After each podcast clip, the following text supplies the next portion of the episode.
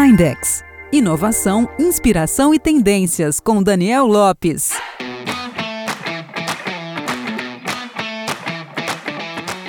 O mercado digital não para de crescer e ainda tem muita coisa para rolar. A nova febre do momento é o podcast.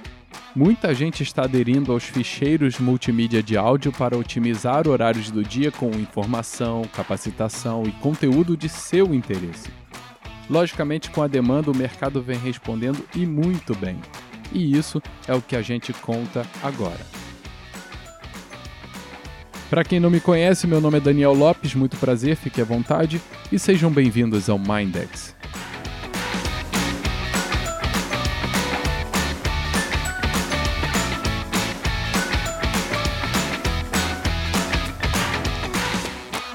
Mas quem me conhece sabe o quanto nada disso me surpreende. Nada. Spotify, Spreaker, SoundCloud, Podbean, iTunes, Anchor, Audioboom, Poriante e muito mais. Já são incontáveis os aplicativos de podcast e isso não é por acaso. Se contarmos o crescente número de produtores de conteúdo, então o susto é ainda maior.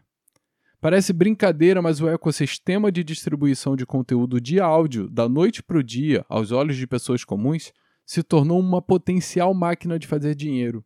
Mas calma, eu disse potencial. Em 2017, a indústria do podcast arrecadou mais de 300 milhões de dólares em verba publicitária. Número este que subiu para 400 em 2018. Estima-se que até o final de 2020, esta receita ultrapasse a casa dos 600 milhões de dólares. É claro que este número ainda é minúsculo perto dos demais, mas o mercado que duplica de tamanho em três anos requer um mínimo de atenção, né? Antes de entrar um pouco mais nesses números, vamos tentar entender por que esta mídia cresceu tanto. Durante um curso que fiz na Hyper Island em São Paulo, fui apresentado pela primeira vez ao Job to be Done, um framework que te ajuda a entender a real função exercida pelo seu produto. Aí você se pergunta: como assim? Acontece que muitas vezes atiramos no que vemos e acertamos no que não vemos. Ou seja, nosso produto acaba caindo nas graças por cumprir uma tarefa que inicialmente nem foi pensada.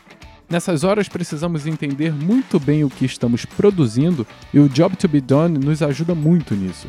A sacada é a seguinte: ele tira o foco do produto para entender como ele é recebido pelo consumidor e é neste momento que a real função dele aparece. Em posse dessa informação, você passa a atirar no alvo certo. Simples assim? Sim e não.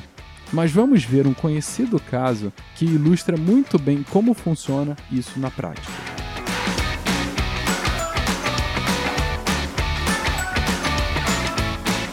Um gerente de produto recebeu a missão de aumentar em 15% as vendas de milkshake de uma rede de fast food.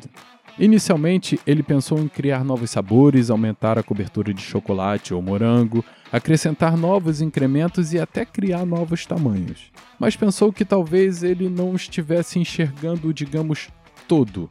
Então aplicou o Job to be Done para entender com o seu target o que realmente ele esperava do milkshake por ocasião da decisão de compra. Foi aí que descobriram que o milkshake não era apenas uma sobremesa, ou melhor, longe disso. O maior volume de compra era por volta de 8 da manhã, quando as pessoas estavam se deslocando para o trabalho com o objetivo de deixar a viagem menos chata. Um café, por exemplo, não duraria mais de dois minutos e esfriaria rapidamente, enquanto qualquer docinho dentro do carro poderia sujar tudo e comprometer a reunião matinal. O milkshake era a companhia perfeita ele durava quase a viagem inteira, não sujava nada e ainda cumpria com maestria sua deliciosa, literalmente, tarefa de fazer companhia. É isso mesmo, companhia.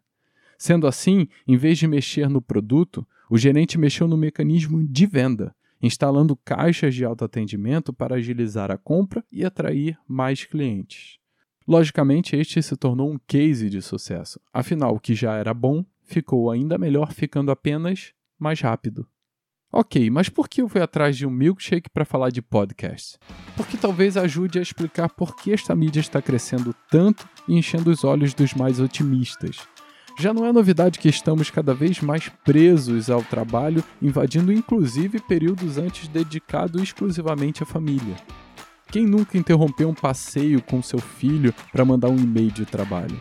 O espaço ofício e lazer está cada dia mais misturado e por este motivo começamos a encontrar novos espaços para preenchermos com atividades que nos proporcionem ganho de tempo. É aí que entram os podcasts, entendeu? Muita gente anda trocando playlists por conteúdo do seu interesse, em canais que tratam apenas de assuntos importantes para você. Costumo dizer que se pudéssemos editar um telejornal apenas com assuntos do nosso interesse, provavelmente ele não teria mais de 30% de todo o seu tamanho. Um podcast do seu interesse o atinge em 100%.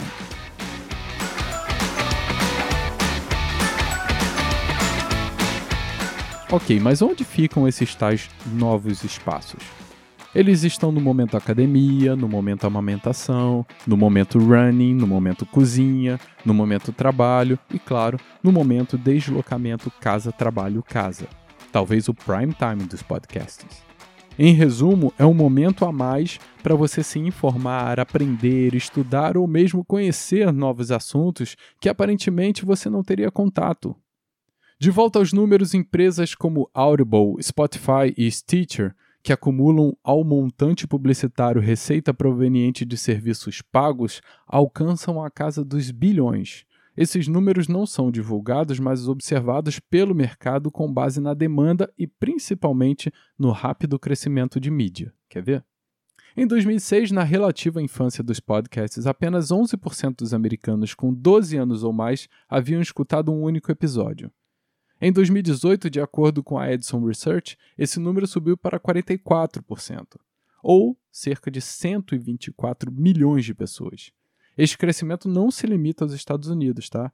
No Reino Unido, por exemplo, segundo números do governo, em setembro de 2018 foi registrado um crescimento de 4% em consumidores com 15 anos ou mais desde 2013. São quase 6 milhões de pessoas. Sabe fome com vontade de comer? A Apple também sabe. O aplicativo Apple Podcast é fornecido como parte do iOS e, portanto, está nas mãos de um bilhão ou mais de usuários de iPhone barra iPad. Ele não é ótimo, mas é bom o suficiente e se encaixa perfeitamente nesse ecossistema. A existência dele é certamente um dos motivos pelos quais a audiência dos podcasts tem crescido constantemente. E a contribuição da Apple vai além. Em meados de 2017, a empresa começou a fornecer aos criadores de podcasts acesso a análises para seus programas, agregando informações de usuários do iOS. Gráficos e listas passaram a revelar dados gerais e por episódio, como dispositivos exclusivos, tempo de escuta, além de uma visão gráfica e quantitativa de quando as pessoas param de ouvir. Isso permite que os podcasters saibam e mostrem aos anunciantes o comportamento de seu público.